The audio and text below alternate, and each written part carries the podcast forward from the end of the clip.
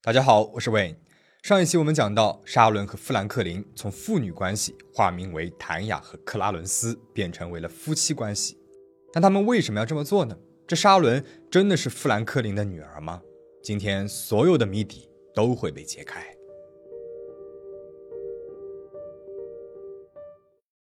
乔探员整理了一下手头上的历史资料和证人证词，已知富兰克林是一个暴力的恋童癖。他曾经两次绑架，然后强暴受害人，一次未遂，一次既遂。看起来这是他一贯的作案手法。那么想到这里，乔探员突然有了一个大胆的疑问：沙伦作为被强暴的受害者之一，有没有可能是被他绑来的呢？这个时候，乔探员接到了另外一名知情者所提供的一张照片，就是这张照片揭开了更加令人胆寒的内幕。这名知情者在七十年代住在富兰克林家附近，机缘巧合之下拍摄了父女俩的照片。照片上的这个女孩应该就是沙伦了，她看上去五六岁的样子。根据知情者所提供的大致时间，乔探员推算出来了，沙伦应该是出生在一九六九年或者是一九七零年。等一下，富兰克林那个时候一直在监狱里面待着，直到一九七二年十一月才出来。所以，沙伦绝对没有可能是富兰克林的孩子，绝对不可能。此外，FBI 的侧写师们看到照片后指出，这孩子被虐待了，他看上去很伤心、很紧张，完全没有五六岁小女孩坐在父亲腿上的那种幸福快乐的神情。调查到了这里，即便是经验丰富的乔探员，也不禁感到非常的难过和无比的愤怒。女孩的身世太悲惨了，七十年代她被绑架。绑架犯成了他的父亲，在他短短的二十年的生命里，不停地被威胁、被侵犯，被迫着放弃了自己的理想，被逼着跳艳舞赚钱养家，最后被人撞死在了路边。而生前最心爱的儿子还被绑走了，至今都生死不明。而这个天使一样的女孩，即便是每天都活在地狱里，即便从来没有真正的体会过爱。他还是爱着这个世界，还是把美好留在了每一个接触过他的人的心里。乔探员立志一定要找到这名女孩的真实身份。她生前无法用自己的名字活着，死后必须要回到家人身边。此时，距离麦克被绑架已经过去了两周了，乔探员他们还是找不到富兰克林的任何行踪。他们知道，小麦克恐怕是凶多吉少啊。要预测一个人未来的行动，最有效的根据就是他的过去了。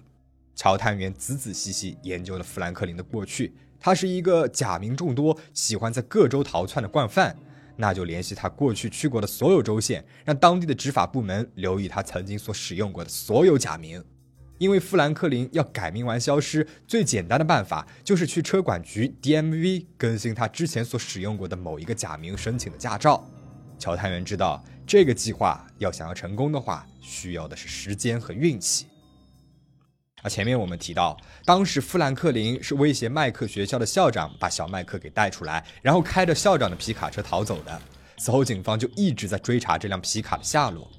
一九九四年的十月二十二号，一个月之后，全力追查校长皮卡的探员回报，他们在德克萨斯州的达拉斯爱田机场发现了这辆车子。此地距离麦克的小学大约三百多公里。乔探员他们推测，富兰克林极有可能是从这里出发去之前待过的肯塔基州或者是印第安纳州。他们就抓紧了对这两个州的调查。终于在九四年的十一月十号，肯塔基州路易维尔的警方发现了富兰克林去当地的车管局申请了新的驾照。他刚刚在本地的一家车行找了一个修车的工作，无法确定麦克在不在他的身边。那乔探员就打算实施秘密抓捕。一名警员打扮成了送驾照的快递小哥，而另外几名呢在外围接应。就这样，他们成功的抓捕到了富兰克林。但遗憾的是，在搜索过他的住处之后，并没有发现小麦克。他们询问了周边的邻居，邻居们呢也表示，富兰克林是独居的，没有见过他带着一个孩子。他们也找到了一张从亚特兰大到路易维尔的大巴票，上面显示乘客只有一位。第二天，乔探员审问了富兰克林。他们开门见山地问麦克：“他是不是还活着？”富兰克林一会儿说他把麦克留给了一名富翁，一会儿又说麦克在国外，反正就是胡话连篇。乔探员他心里凉了半截。多年经验告诉他，麦克已经不在人世了。检察官以绑架麦克和校长、性侵沙伦、违法使用武器等罪名起诉了富兰克林。一九九五年三月，此案开庭审理，沙伦当年的好友珍妮勇敢地站了出来，当庭指认富兰克林需要入狱服刑五十二年，不得假释。这一年呢，还发生了两件非常重要的事情。第一件就是，当富兰克林在俄克拉荷马州接受审判的时候，几乎是在同一时间的三月二十九号。远在千里之外的佛罗里达，一群施工队员不小心挖出来了一具女性遗骸。这具遗骸的后脑有两个弹孔，眼眶部分骨折严重，明显是他杀。遗体全部白骨化，要调查尸源难度极大。除了骨骸之外，他们还挖到了几件首饰、一件 T 恤。那第二件呢，就是当年他们在机场找到的用来绑架麦克的皮卡，现在因为有了新的买家，需要重新翻修。修理工在汽车非常隐秘的夹层内发现了一叠照片，一共九十七张，全部是裸照，大部分都是沙伦在不同年龄段被强迫拍摄的。但是其中也找到了另外一名未知女性的照片，这些照片记录了富兰克林虐打这名女性的全部过程，而且所有的照片上面都找到了富兰克林的指纹。乔探员知道富兰克林他肯定是杀了这名女子了，但是不知道这名女子被埋在了哪里，她又是谁呢？佛州的警方更惨，他们手上只有一副不完整的骨骸，即便是考古学家尽力修复，他们也没能够在人口失踪档案当中找到符合条件的女子。FBI 通过一遍又一遍的梳理富兰克林去过的地方，再根据照片里面留下来的零星线索，基本断定这应该是富兰克林在佛罗里达时拍的。于是他们向佛州警方征集了线索。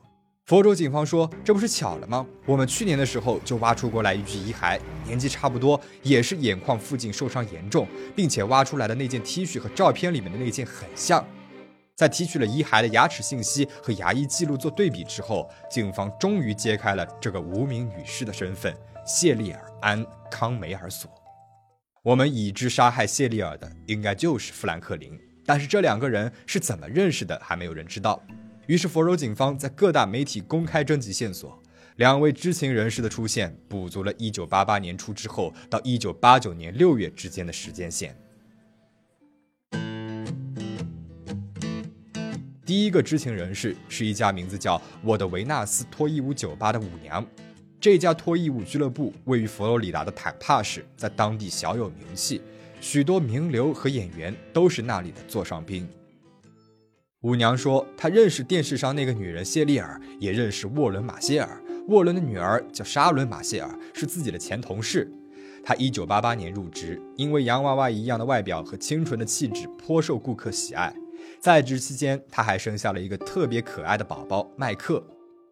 不过，她早就听俱乐部的其他舞娘说，沙伦和他爸爸的关系很不寻常。她起初呢没有多想。直到有一天，沙伦问他自己能不能够参与私人派对。私人派对呢，一般是由某 VIP 客人组织的，每个舞娘跳几曲曲子就能够轻松的赚五百到一千美金。因为工作轻松还赚钱快，舞娘们都抢着去。他看沙伦够美，气质呢也够好，就带她去了。Party 过半，VIP 客户生气的告知他说：“你得带着沙伦离开，他在厕所门口。”原来沙伦在厕所门口提供特殊服务，五十美元一次。按照规定，舞娘是不允许和客人在俱乐部里面有特殊交易的。于是他找来了沙伦理论，沙伦呢只是说是他的爸爸沃伦让他这么做的，他还特意给自己买了安全套。舞娘听说之后惊呆了，天上地下哪有这样的爸爸呀？而谢丽尔和沙伦的关系很要好。谢丽尔十八岁，身材高挑，一头茂密的黑色卷发，气质野性不羁，不止一次赢得了选美比赛的桂冠。他的梦想就是成为一个模特，登上《花花公子》杂志封面。知情人士劝谢丽尔不要和沙伦以及沃伦走得太近了，谢丽尔呢却大大咧咧地认为沃伦是好意，他可以免费帮自己拍照和视频，帮自己成名。不过在几次的拍摄之后，谢丽尔带着伤来上班了。在知情人士的询问下，他说。沃伦屡次对他动手动脚，还提出想要和他发生关系。他拒绝之后，沃伦恼羞成怒，企图强暴他。沃伦十分的迷恋谢丽尔，多次打电话到俱乐部里面找他。好几个同事都看到他在俱乐部的停车场等着谢丽尔下班，还有好几次两个人吵得很凶。谢丽尔在一九八九年四月初神秘失踪了，他那辆形影不离的红色科尔维特跑车在一个星期之后被人发现，有人把它停在了飞机场的车库里，所以他们当时猜想谢丽尔是去了别的地方另谋发展了。不过想来很蹊跷的是，沙伦和沃伦带着麦克在谢丽尔的车子被发现没有多久之后就搬离了坦帕市，连招呼都没有打过一个。那另外一名知情人的证词和舞娘的证词在时间线上都是可以互相印证的。他是沙伦和沃伦在坦帕的邻居，从1988年年初，沃伦他们搬来了佛罗里达，他们就住在同一个拖车营地里面。平时沙伦要上班的时候，沃伦呢就会请他来当临时保姆。他记得可爱的麦克，也记得谢丽尔。谢丽尔总是会开着他那辆红色的跑车来到拖车营地里面来找沙伦。在当时只有十五岁的邻居眼里面，光鲜亮丽的谢丽尔是明星般的存在。他还记得一件震碎了他三观的事情。有一次，他和沃伦在房车里面，他负责照顾麦克，而沃伦呢则在看电视。他拿出了一盘录像带，想要录下他当时正在收看的节目。结果邻居却意外的看到了录像带的其他内容。他看到沙伦和谢丽尔两个人在海滩上面，他们裸露着上身，在跳很特殊的舞蹈。沃伦慌忙地把录像带给收了起来，并且很凶狠地威胁邻居，让他不要告诉任何人。一九八九年五月初，也就是谢丽尔失踪后一个月，沙伦他大着肚子和沃伦匆匆忙忙地搬走了，很多东西都还没有来得及收拾。沃伦让他看着点房车，他也照做了。他记得是六月中旬的一天，他看到一名男子走进了沃伦的房车。当他走出去没有多久，房车呢就爆炸了。乔探员终于明白他们为什么要从父女变成夫妻了。因为富兰克林，也就是沃伦，杀了谢丽尔，在他的车子被发现之后，他怕罪行暴露，就决定搬家。他想，警方应该会去找他和沙伦这对父女，而不是克拉伦斯和谭雅这对夫妻。富兰克林因为谋杀谢丽尔再次接受了审判，检方要求处以极刑，毕竟证据可以说是相当的充足了。再加上当年的邻居指认，照片上拍摄的背景就是富兰克林当时在坦帕市所住的那辆拖车。富兰克林几次上诉，以精神病为理由，企图脱罪，最后在2001年终审的时候被判处了死刑。